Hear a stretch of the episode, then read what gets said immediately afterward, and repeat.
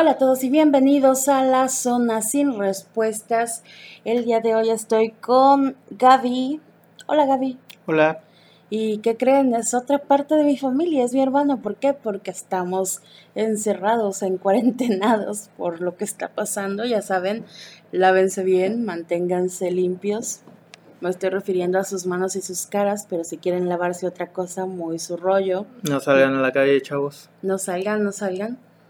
Eh, hoy vamos a hablar del famoso plot twist. ¿Qué es el plot twist, Gaby?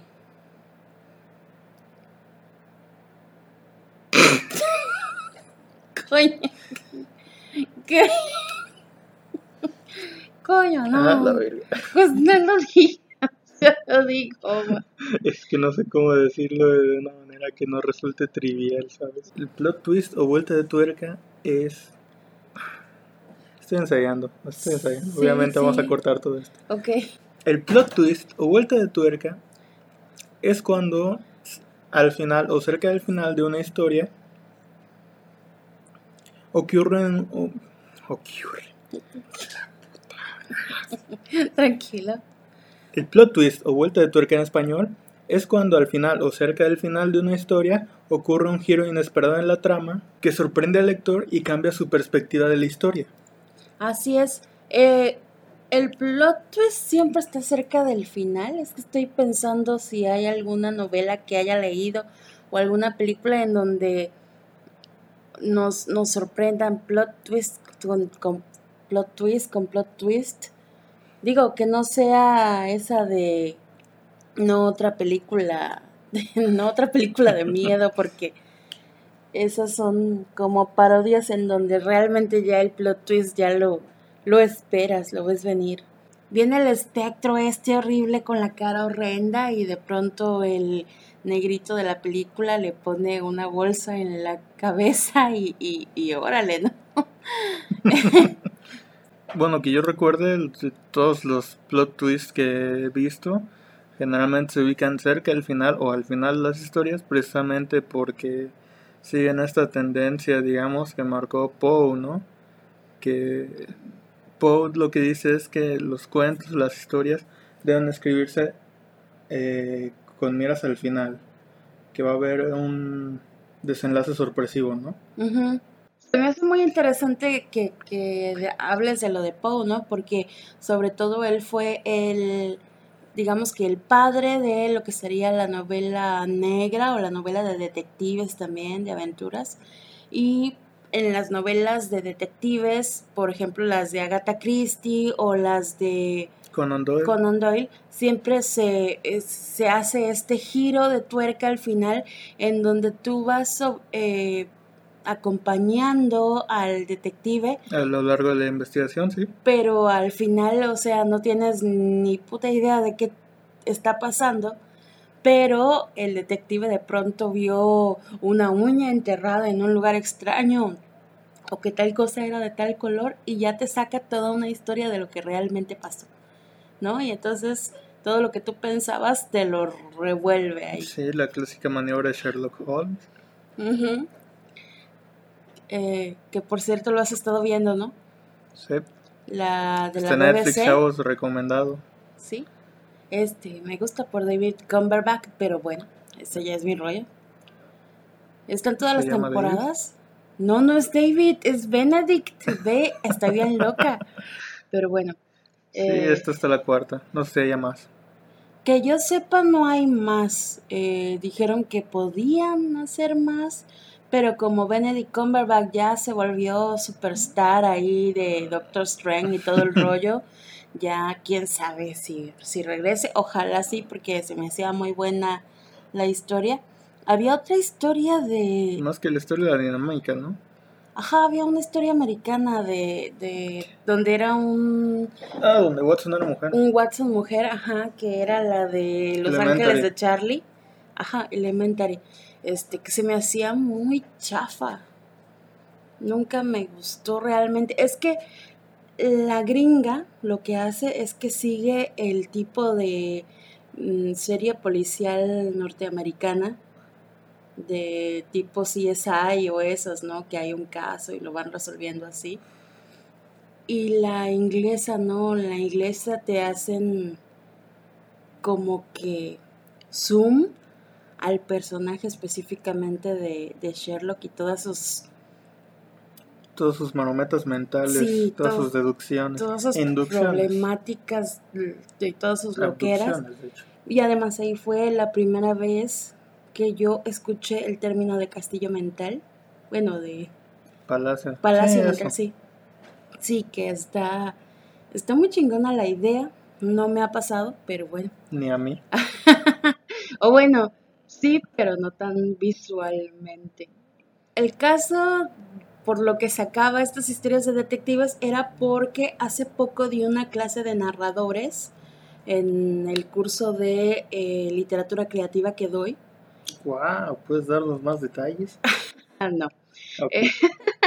y Conan Doyle lo que usaba era un em, narrador en primera persona, pero se llama narrador testigo.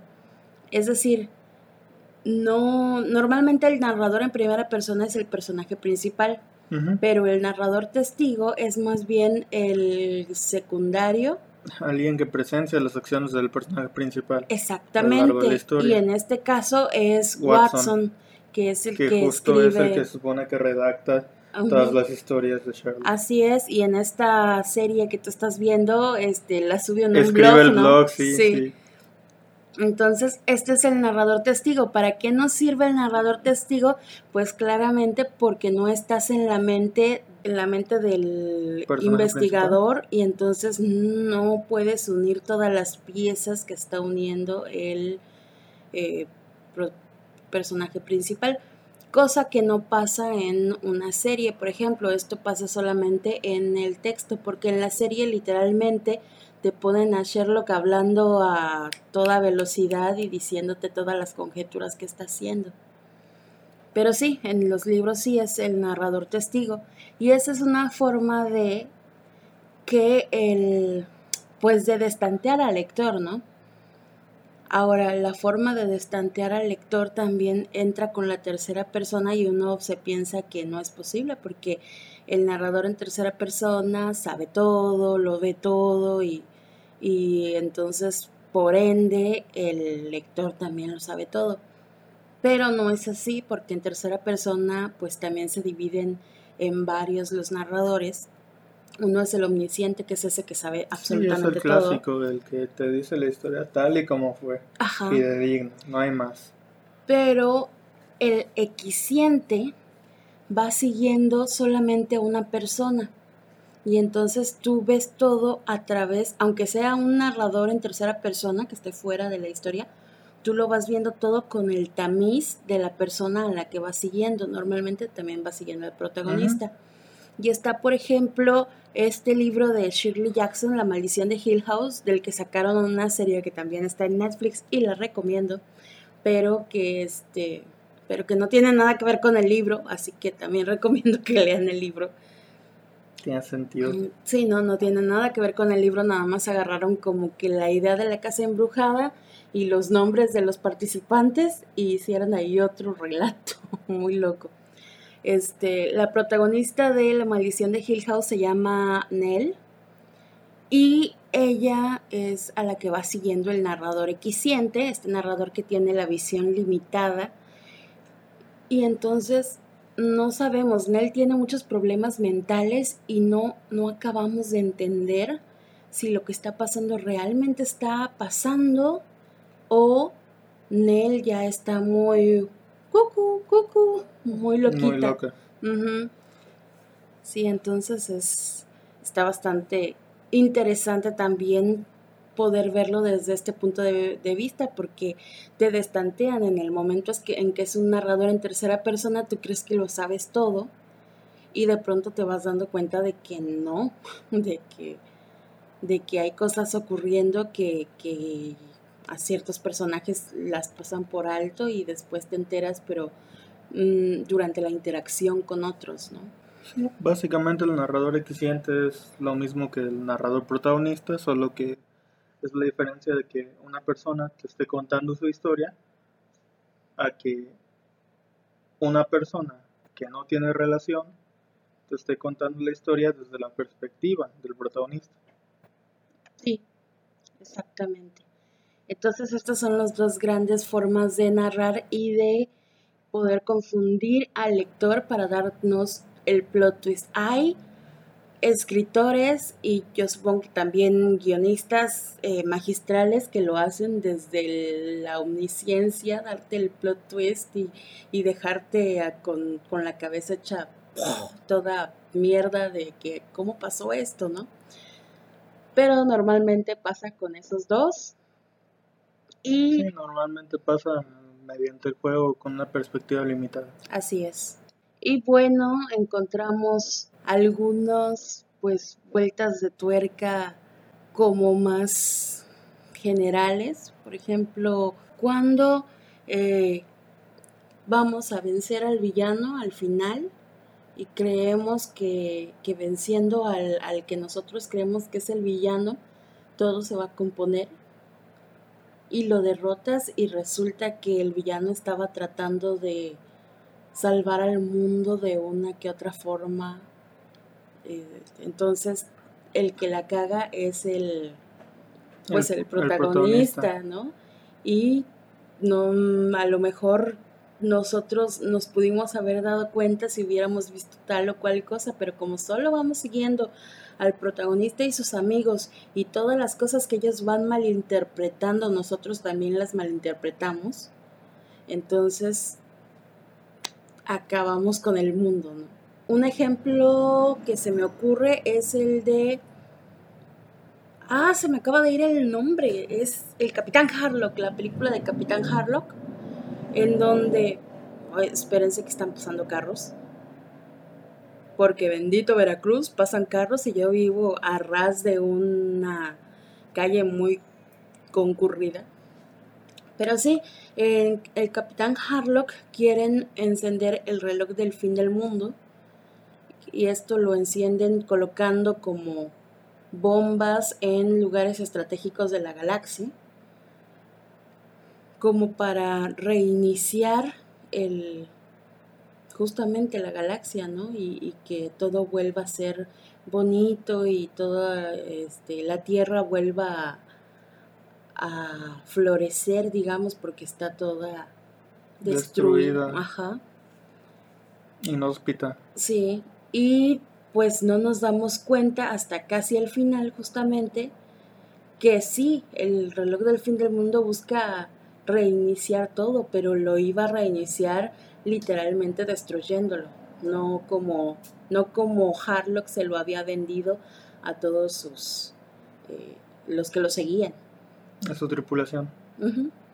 Bueno, también está el de Star Wars, que en Star Wars lo que pasa es que al final el malvado, bueno, por cierto, esto va a tener como una alerta de spoilers porque Estamos hablando de... Star Wars es viejísima, vamos. Pero estamos hablando de plot twist y estamos hablando de hacia el final o el final de varias cosas, entonces... Sí, en general van a haber spoilers, así que cuidado, quedan advertidos. Así es. Este, pero sí, entonces el malo malo no era el papá de Luke, que no les voy a decir quién es, pero it's obvious.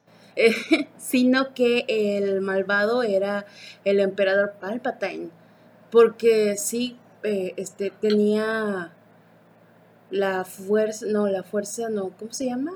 el lado oscuro de la fuerza tenía subyugado a Darth Vader, pero Palpatine fue el que prácticamente provocó todo esto. Y además, si les gusta ver estas cosas de Franco Escamilla, tienen una cosa que se llama Sígueme el viaje o algo así, un nuevo programa en donde el primer capítulo te explican eh, la teoría de que la mamá de Luke, la, ¿cómo se llama? La reina Amidala, realmente era secuaz de Palpatine. Y todo lo hicieron desde el principio para guiar a Anakin al lado oscuro. La verdad está muy chévere esa, esa versión de la historia. Si están oyendo muchos ruidos y muchas cosas así, es por, por culpa de mi grabadora, porque se fue al traste mi, mi celular. Estamos aquí con muy poca luz y entonces no puedo cargarlo, pero pues igual aquí estamos grabando, sí. Un ejemplo que se me ocurre de esto es, por ejemplo, en, en la saga de Legacy of Kane, en el juego que se llama Soul River, tú utilizas, bueno, el protagonista del juego, Raciel, un vampiro teniente del rey vampiro Cain, que fue arrojado a un lago por evolucionar, digamos, antes que su rey. El, al vato le salieron alas. Y pues el tipo estaba orgulloso, dijo, no chingues, me logré adelantar a mi rey, esto... esto significa que soy el elegido. Uh. Y, y, fue a enseñarle al rey. Y el rey dijo, arrójenlo al agua. Para el caso, estos vampiros, el agua los quema como ácido. Y ya estuvo ahí ¿qué? Como 1500 años pudriéndose en el fondo del lago. Típico. Hasta que un, un dios antiguo que estaba a cargo del ciclo de la vida y la muerte lo revivió para matar a los vampiros y regresar a sus almas al ciclo, a la rueda de la vida, ¿no?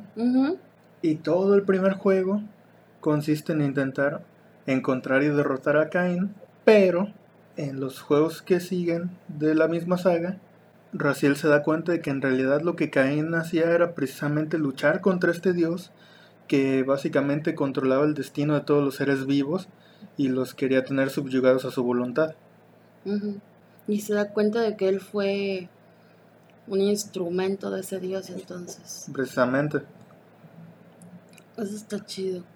Ahí las vueltas de tuerca, como por ejemplo las típicas de Resident Evil ¿no? Ah, que, que eres un güey que trabaja para Umbrella, ¿no? Se supone. Ajá, trabajas para Umbrella y. Y ups, Umbrella es el epítome de todo mal en esos juegos. Sí. Y además contratas. ¿Cómo se llaman? Este, mercenarios y juegas mercenarios y está bien chido. Pero bueno, eso no tiene que ver. Bueno, también un giro de tuerca que es bastante conocido o creo que se usa bastante, es justamente hacia este fin del mundo, pero no terminando, o sea, no acabando con quien quiere arreglar todo, sino que al final tú que estás siguiendo al protagonista en su eh, camino de buscar respuestas, en su camino de venganza, en su camino de lo que sea, te das cuenta de que él mismo es el que va a ocasionar todo lo, toda la destrucción, ¿no? Porque él es el, su camino es el que lleva a eso. Porque va a guardar demasiado odio, va a guardar demasiado tal o cual, y no se va a detener al final. Respecto a esto me viene a la mente eh, la saga de juegos del God of War. No el reboot que sacaron recientemente, sino los viejitos. Los que tratan de los dioses griegos porque precisamente el protagonista quiere vengarse de Ares, el dios de la guerra, por lo que le hizo su familia y básicamente en su camino eh, de venganza, de venganza va descubriendo cosas que lo llevan a más y más batallas y al final acaba asesinando a todos los dioses del Olimpo y como consecuencia las fuerzas de la naturaleza se desatan y destruyen el mundo, básicamente. Oye, Kratos siempre anda provocando el fin del mundo, ¿no? Tanto en la antigua como en la nueva. Pues la nueva no sé qué onda, no la he jugado ni he visto videos. Es que en la nueva y, ajá, spoiler, bueno, ya habíamos hablado spoilers. Sí, ya, Es que en la nueva su hijo se llama Loki y todos los dioses ¿No se llama? Sí, pero su nombre en nórdico es Loki y todos los ah. dioses de allá quieren destruir lo que ¿no? Acabar con él. Y pues obviamente su papá no, no lo va a dejar morir. Y yo así de, no mames, no sabes lo que ocasiona a tu hijo. El fin del mundo. y, y, si nada más se mataran entre ellos los pinches dioses, por mí no hay pedo. O sea, mátense, ¿no? Pero, pero va a acabar con todo Midgard. Además. Y, nada más van a quedar dos pinches vatos, un vato y una bata. Y yo así de, no, si nosotros no provocamos ni una chingada, fueron los dioses con los gigantes y entre ellos, ¿por qué chingados Midgar es el campo de batalla? Explain that to me. Bueno, ni siquiera es el campo de batalla, pero igual lo arrasan. Eh, por cierto, plot twist de, de la mitología. este el super compañero de, uno de los dioses más queridos acaba con el mundo de la, en la mitología nórdica. Él no acaba con el mundo, pero ayuda. Va, ayuda bastante, o sea, mira, mira de quién es papá, pero bueno. Sí, sí, está bien. Está, eh, por ejemplo, la gran revelación. La gran revelación, ya habíamos hablado también de Star Wars, de Darth Vader, y la gran revelación ocurre cuando eh, Luke está todo agarradito de un tubo y, y, Darth Vader ahí enfrente de él y dijo, ¿cómo se llama el, el maestro, el primer maestro de, de Luke Skywalker? Obi-Wan. Anda, Obi, Obi-Wan no te dijo quién era tu padre. Y, me, y dice el otro, dijo lo suficiente, que tú lo mataste. Bueno, no, no habla tan gay, pero así. pero sí. Pero casi. sí. no, yo soy tu padre. bueno, no, la risa no. Pero sí, ese es una, un giro de tuerca al final de, no sé si la tercera, mm, más bien la cuarta. La, ah. la cuarta, ¿no? ¿Es al final de la cuarta? O de la quinta, no lo sé, todo está bien revuelto en esas historias, porque la primera para mí es la cuarta y, y, luego resulta que no era la cuarta, era la primera. No, más bien, eh, luego resulta que no era la primera, sino que era la cuarta, porque metieron la 1 y la 2 y la 3 después, entonces para mí es un relajo eso, pero ustedes, gente seguidores de Star Wars, seguramente sabrán. Un giro de tuerca de la gran revelación que se me ocurre a mí es el que ocurre precisamente al mero final de la trama del juego Infamous, donde tú eres un mensajero que por hacer del destino resulta que lleva una bomba que te da superpoderes y destruye casi media ciudad. Y pues te da superpoderes eléctricos. Y toda la trama del juego eh, pues trata sobre intentar comprender quién te envió ese paquete, por qué, y pues poner bajo control todo lo que está pasando en la ciudad, ¿no? Y al final del juego, el jefe de la facción enemiga, digamos, revela que es el protagonista que volvió en el tiempo para prepararlo para una catástrofe que se avecina. Sí, entonces si le estuvo dando sus buenos guamazos todo el rato, pues es porque te quiero, cabrón. Paz, paz, paz. Ándale. Así, amor duro. Es máquina. Y bueno, está por ejemplo este, este plot twist en donde el protagonista parece que va ganando y todo va muy bien y él va descubriendo cosas y de pronto tas empieza a pasarle todo lo malo como siempre pero ya sabemos que el protagonista siempre sobrevive, ¿no? Al final, porque si no, pues no, es, no sería el protagonista. Y de pronto, ¿qué es lo que pasa? Game of Thrones, Chapter 1, digamos, este, este, el, el, hmm. primer libro, que culmina con la muerte del que, nos, del que todos creíamos que era el protagonista, pese a que este libro está escrito en primera persona, pero a varias voces. Es decir, cada capítulo tiene el nombre del personaje que, es el que está narrando en primera persona. Y esa es la manera de George R. R. Martin de, de estantearnos. Si es en primera persona, si la narra el protagonista de cada episodio, pero son tantos protagonistas que no puedes ir siguiendo todos, ¿no? Y tienes que ir agarrando todos los pedazos que te da cada uno desde su punto de vista que no alcanzas a, a desentrañar todo, todo. Y aparte cada uno con el tamiz de, diferente de cada, de cada visión de personaje, ¿no? Sí, con todos los respectivos prejuicios.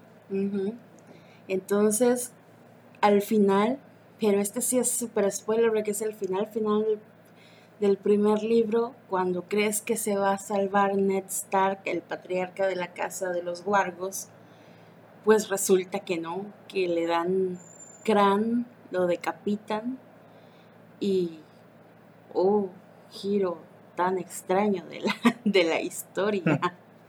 ¿Qué otra, ¿Qué otra de estas podría haber? Mm, Ah, pues la boda roja Siguiendo con con Juego de Con Juego de Tronos. Ay, no, la boda roja me acuerdo todavía y se siente feo, se siente feo.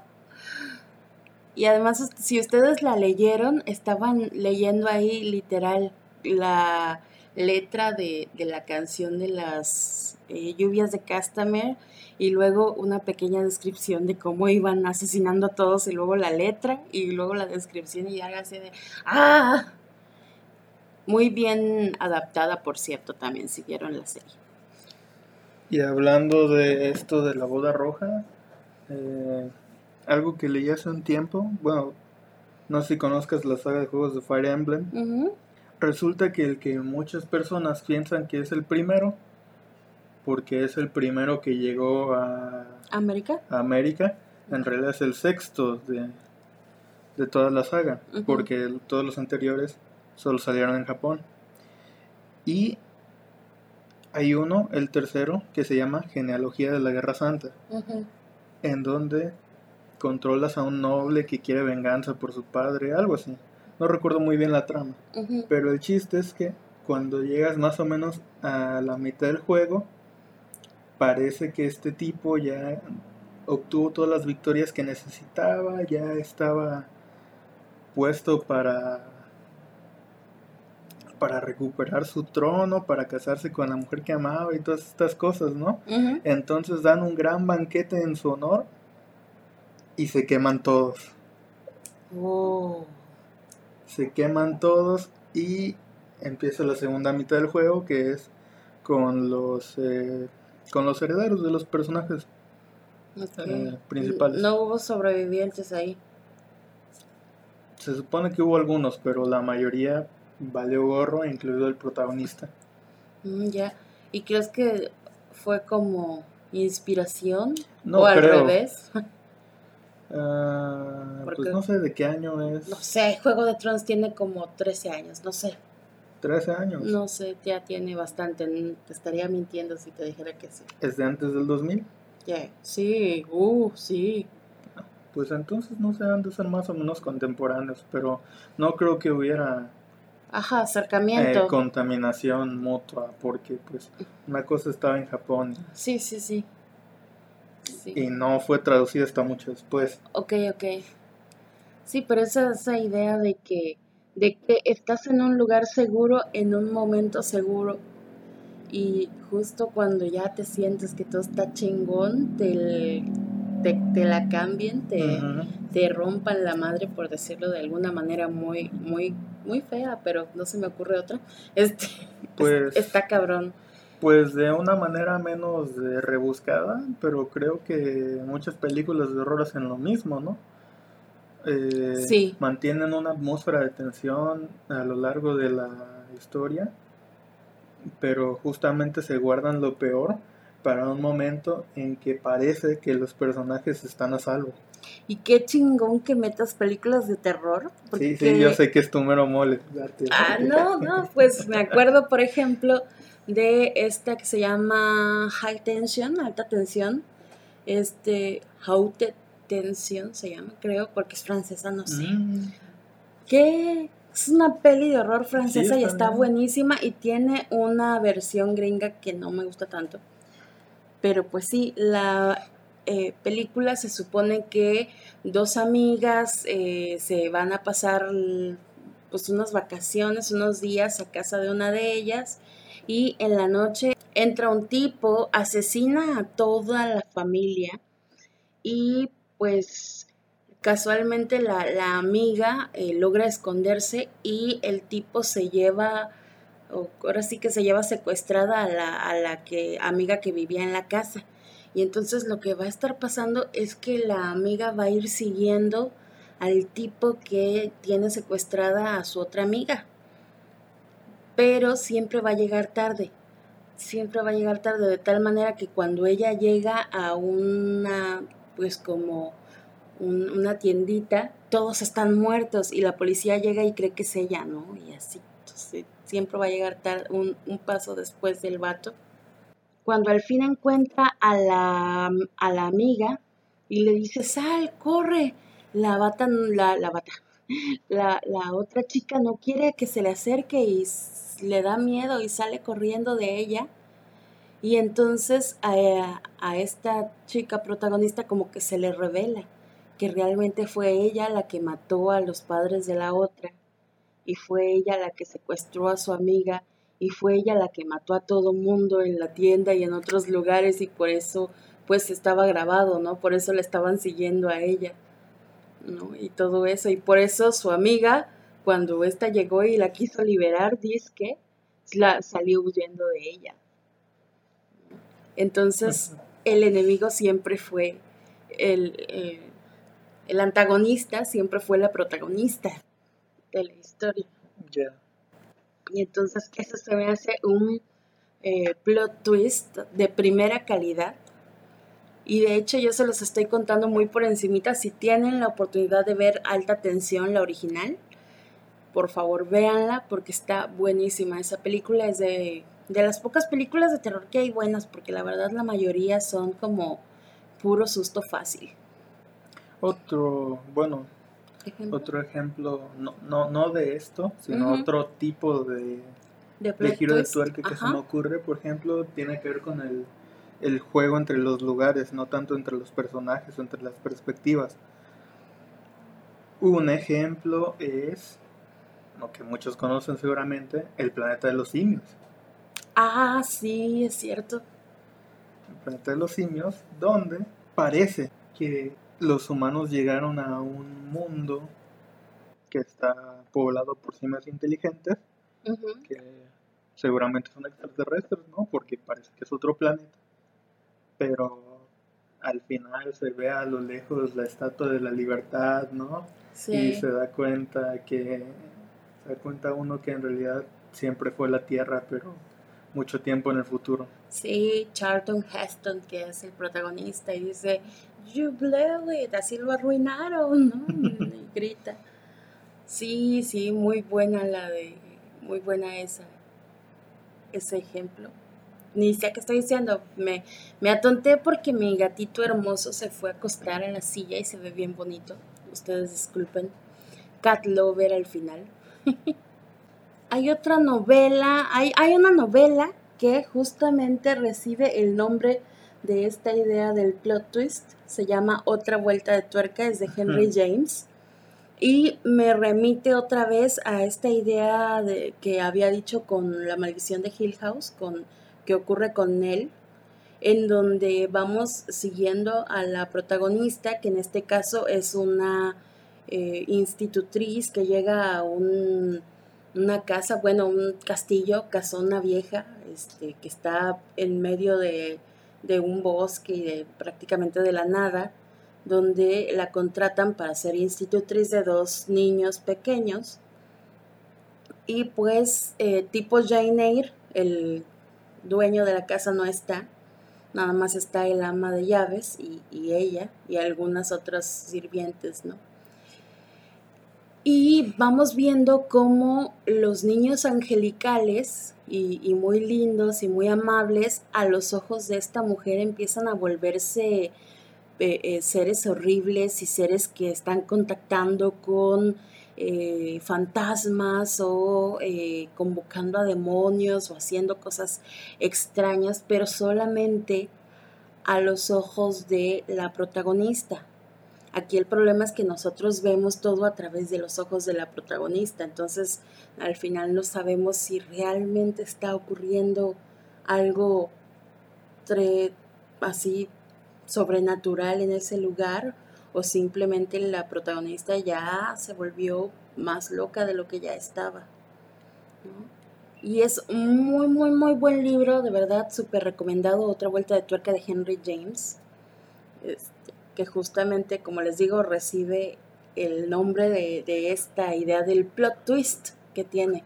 Y entonces luego tenemos el Deus Ex Machina. ¿Puedes explicarnos en general qué es el Deus Ex Machina? Para empezar, la locución viene de, de Del- latín y significa el dios en la máquina, que básicamente se refería a algo del teatro. Sí, en teatro lo que pasa es que había unas maquinarias, o sea, ya cuando el teatro se hizo un poco más Más elaborado, elaborado, sí, había maquinarias tremendas en tras donde bambalinas, ¿no? así es toda la tramoya y todo esto. Y por ejemplo, Deus Ex Machina, eh, un Deus Ex Machina conocido en teatro ocurría con Medea mata a sus hijos y van a pues destruirla, van a castigarla y de pronto viene un carro que le mandan los dioses y se la llevan y así se salva, ¿no? Al final, esa es la forma de salvarse. Y ese es uno de los primeros Deus Ex Machina. Pero bueno, síguenos explicando ya bien qué, qué es. Pues la idea general ya está ahí, ¿no? Eh, básicamente hay un problema en la trama. Algunos de los personajes, ese protagonista, antagonista, lo que sea, tiene un problema en la trama que parece irresoluble y al final se resuelve de una manera poco creíble precisamente porque es como si la ayuda viniera del cielo, ¿no?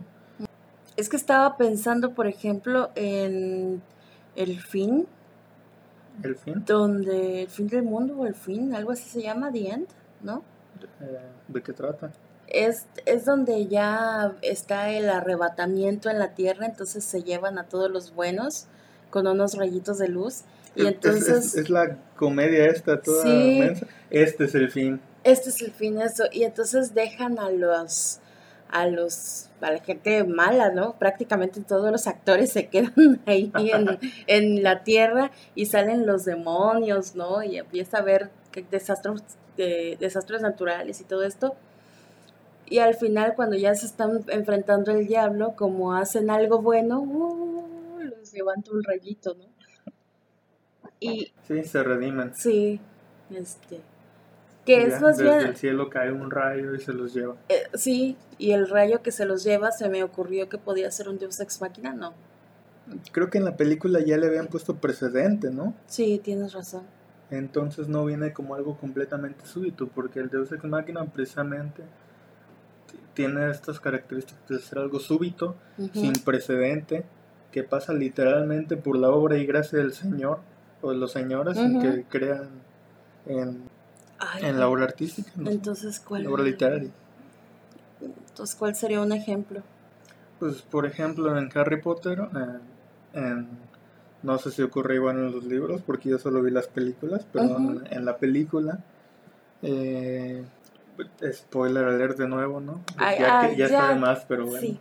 eh, le dieron cuello al viejito, ¿no? Y entonces le Ah. deja en su testamento, A Dumbledore. le deja en su testamento, este, La snitch artefactitos dorada, a, ¿no? a Y, cada uno de los, y el... de los tres protagonistas. La cosa que come Y- luz y, Ajá, la cosa que come luz eh, se la queda Ron y, y los cuentos de vida del y resulta que de alguna manera eh, cuando se perdió ayuda a que encuentre el camino de regreso con sus amigos, ¿no? Sí, Aunque súper random el sí, su- asunto. súper aleatorio.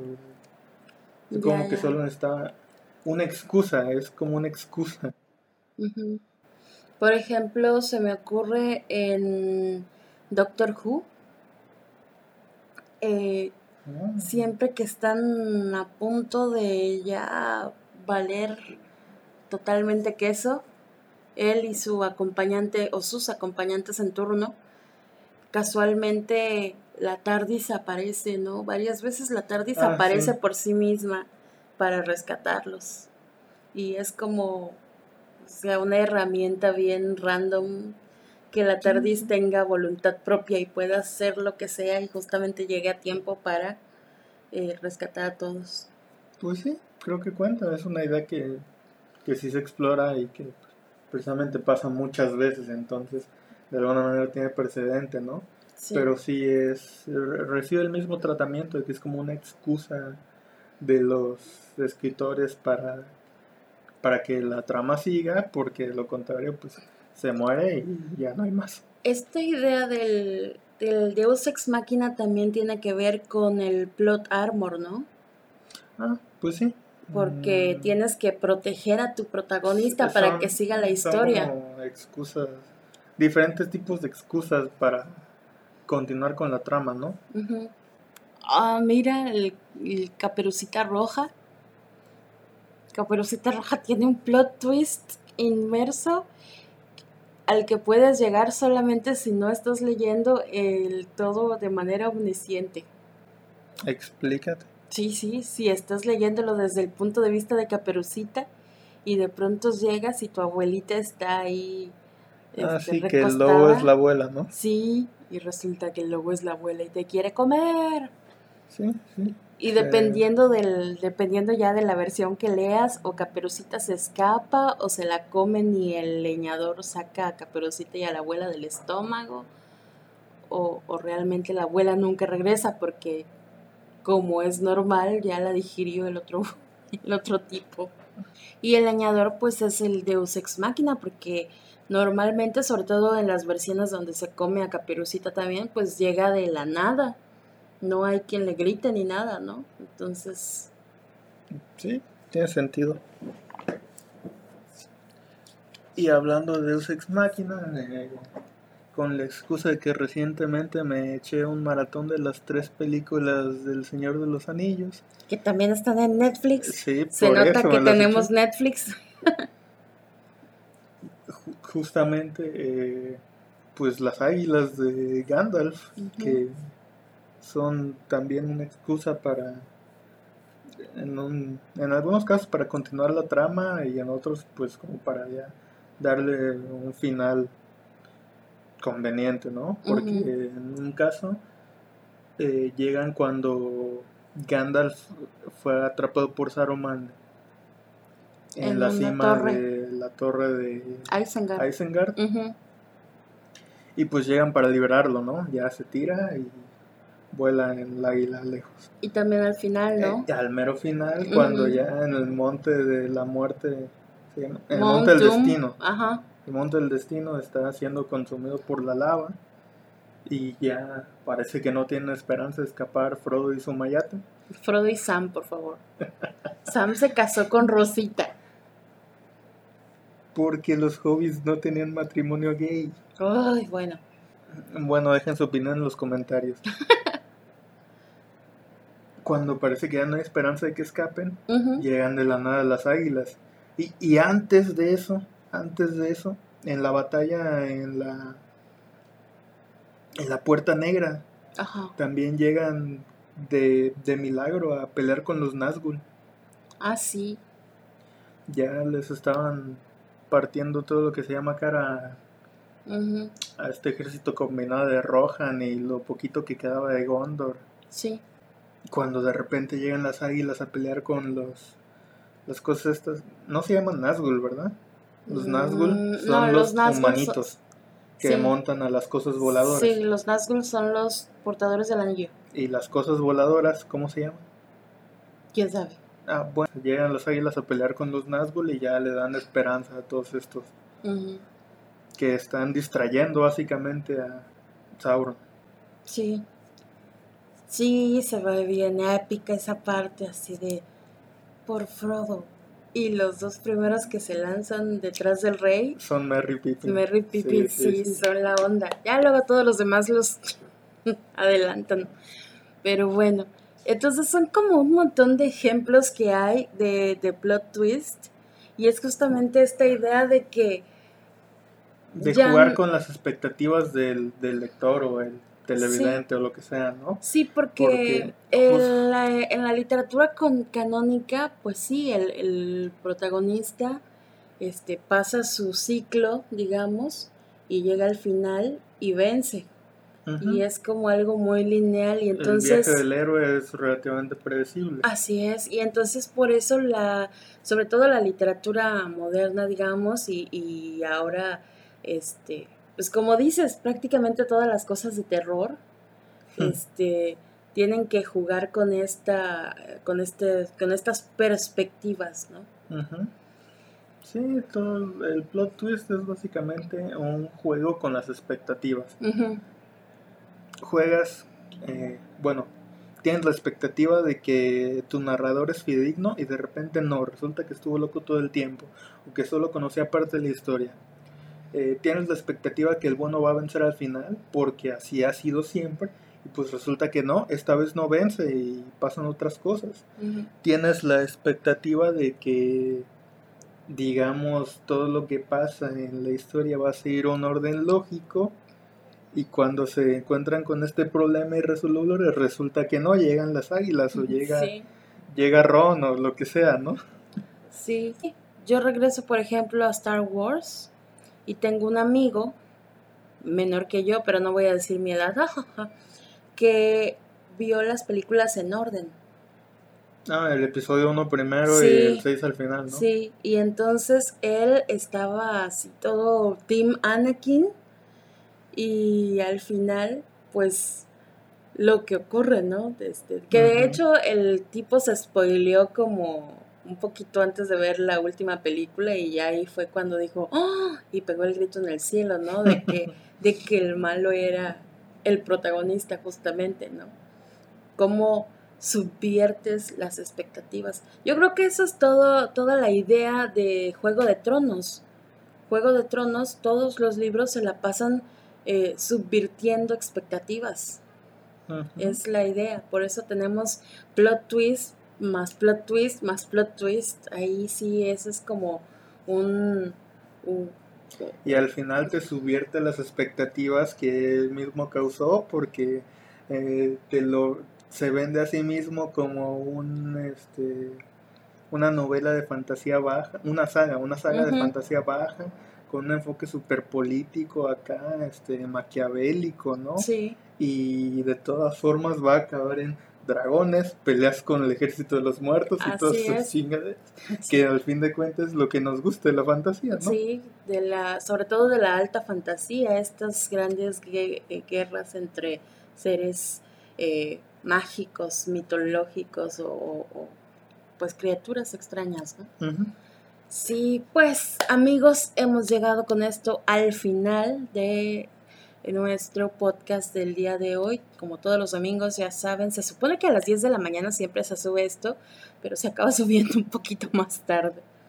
Así en, pasa. en YouTube, pero nos pueden buscar en Spotify como Zona Sin Respuestas, en Apple Music, en pod- eh, ay, ¿cómo se llama? Google Podcast eh, y en Breaker y en un montón de lugares. Ya saben, aquí en las descripciones, si nos están eh, viendo en YouTube, en la descripción están varios lugares en donde pueden ir, descargarse el podcast y escucharlo después. Y yo fui Cassandra Yo fui Gaby. Y nosotros nos vemos el próximo domingo, no sé con quién, no sé si vaya a estar yo sola, pero lo que sí sé es que les voy a traer un tema igual de interesante, porque la neta sí está chido, así como, como platicar de estas historias épicas, locas y divertidas. Bye bye.